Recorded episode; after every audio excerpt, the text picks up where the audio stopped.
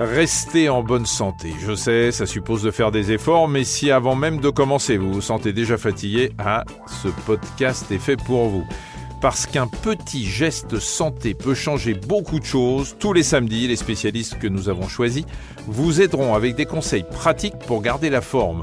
Ils répondront aux questions de Cécile, notre journaliste Dr Good. Alors cette semaine, Cécile, qui avez-vous rencontré eh bien, cette semaine, Michel, notre expert est ethnologue à l'université d'Aix-Marseille. Christian Bromberger a traqué le poil dans l'histoire et sur toutes les latitudes. Et il a publié une anthropologie de la pilosité appelée l'essence du poil. Quant au dernier rebondissement sur le front du poil, ce léger abandon de l'épilation chez les femmes pendant le confinement, ils ne lui ont pas échappé.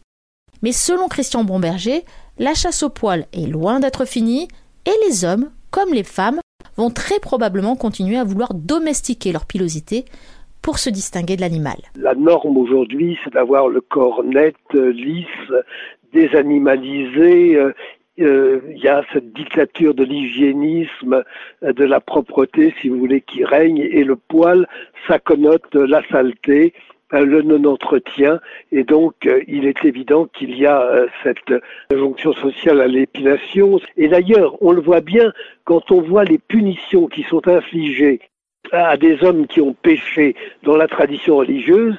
Que se passe-t-il pour Nabucodonosor, par exemple? Eh bien, ils sont ramenés à la condition animale et il y a des poils qui poussent sur leur corps. D'ailleurs, quand on voit les romans de science-fiction, eh bien, on voit des hommes complètement dépourvus de poils, donc qui ont accédé à une humanité complète. Alors c'est vrai qu'il y a euh, cette crainte de l'animal, du retour au sauvage, du retour à la nature, alors qu'au contraire, si vous voulez, ce que nous voulons incarner, c'est la culture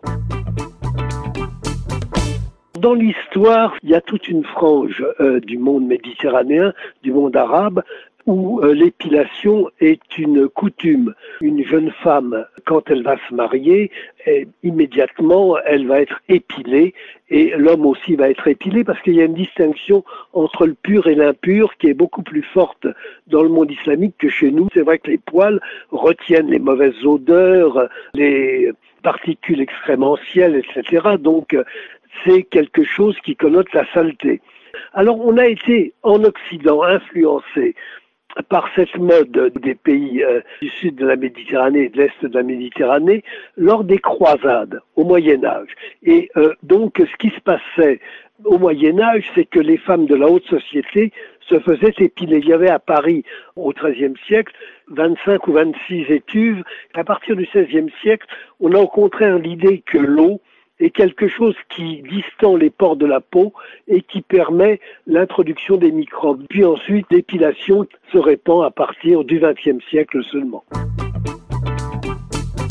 C'est à cause de la mode du vêtement que l'épilation évolue, avec l'introduction des bas nylons et des bas transparents, donc laisser apparaître ces poils foncés était particulièrement disgracieux. Et puis ensuite, on a vu comment euh, cette épilation euh, gagnait au fur et à mesure que le corps des femmes euh, se dévoilait progressivement aussi bien dans la ville que lors des bains de mer et des vacances à la plage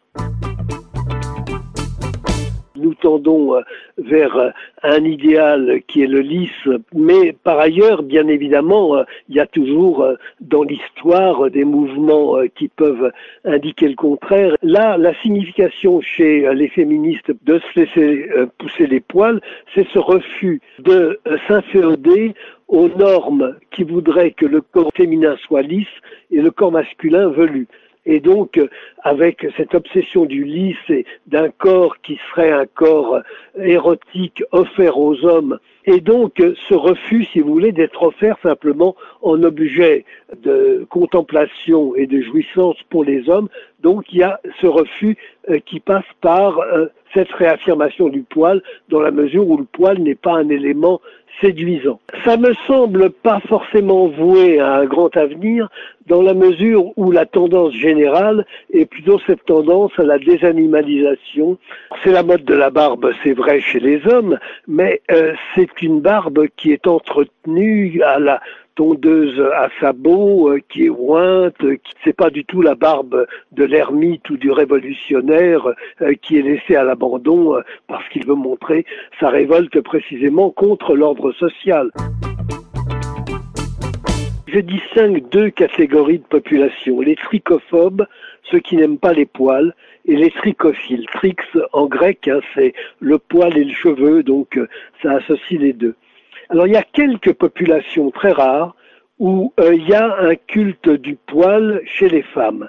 C'est notamment les populations Ainu au nord du Japon, vous voyez c'est Hokkaido, et là alors les femmes avaient la coutume de s'inciser la lèvre supérieure et euh, d'y introduire de l'encre de sèche pour euh, avoir une sorte de moustache factice. C'est très rare. Mais il y a une idéologie naturaliste dans les pays septentrionaux qui fait qu'il ne faut pas toucher à ce qui a été donné par la nature et d'autre part, ce sont des poils qui se voient moins puisqu'en général ils sont blonds et donc ces poils blonds euh, ne font pas contraste avec des bannisons comme on peut y assister dans les pays plus méridionaux. Mais néanmoins, les, les trichophobes l'emportent très nettement sur les trichophiles. Bon alors, je ne sais pas si vous êtes trichophile ou trichophobe, et loin de moi l'idée de déclencher une guerre entre ces deux camps, mais si vous avez décidé de vous épiler avant l'été, lisez attentivement les conseils de Dr Good pour choisir la méthode qui conviendra le mieux à votre peau. Allez, bon week-end à tous